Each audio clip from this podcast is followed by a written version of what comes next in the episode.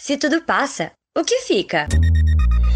Um bate-papo diferente, com pessoas que se questionam, investigam e se propõem a refletir para extrair o verdadeiro valor das experiências do dia a dia. Então, com vocês, para começar bem a semana, está no ar o podcast. Se tudo passa, o que fica?